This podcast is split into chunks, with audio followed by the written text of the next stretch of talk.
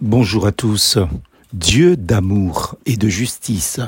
Qui est comme toi parmi les dieux, ô éternel? Qui est comme toi, magnifique en sainteté, digne de louange, opérant des prodiges? Exode 15, verset 11. Combien d'idées fausses se fait-on sur Dieu? On parle de Dieu comme s'il était le Dieu Père Noël, le Dieu gendarme, le bon Dieu, la providence. Pire, il y a une féminisation de Dieu, d'âme nature, alors qu'il n'est ni masculin ni féminin.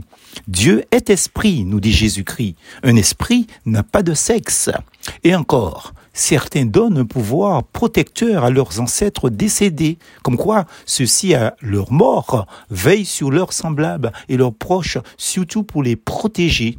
La Bible, elle, parle d'un Dieu unique. Elle nous dit Dieu est le Dieu d'amour par excellence. Jésus-Christ a affirmé, Dieu a tant aimé le monde qu'il a donné son Fils unique. Jean chapitre 3 versets 15 et 16. Si donc quelqu'un passe par le doute et s'écrit, Dieu m'aime-t-il vraiment? Alors oui, la réponse est sans ambiguïté. Il peut en être sûr et certain, sans douter une seule seconde.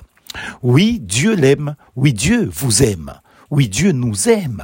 Mais que dire au sujet de ceux qui rejettent Dieu, de ceux qui profèrent des blasphèmes? Aussi surprenant que cela puisse paraître, la réponse est la même. Oui, eux aussi, Dieu les aime. Toutefois, Dieu les appelle à la repentance, à se réconcilier avec lui. Il est tel un bon médecin qui s'intéresse à son malade et veut absolument le guérir. Cependant, il est essentiel de se souvenir et de faire ce pas vers lui avec humilité et confiance. Car Dieu est également le Dieu saint et juste. La Bible le nomme le juge de toute la terre et son jugement est aussi juste.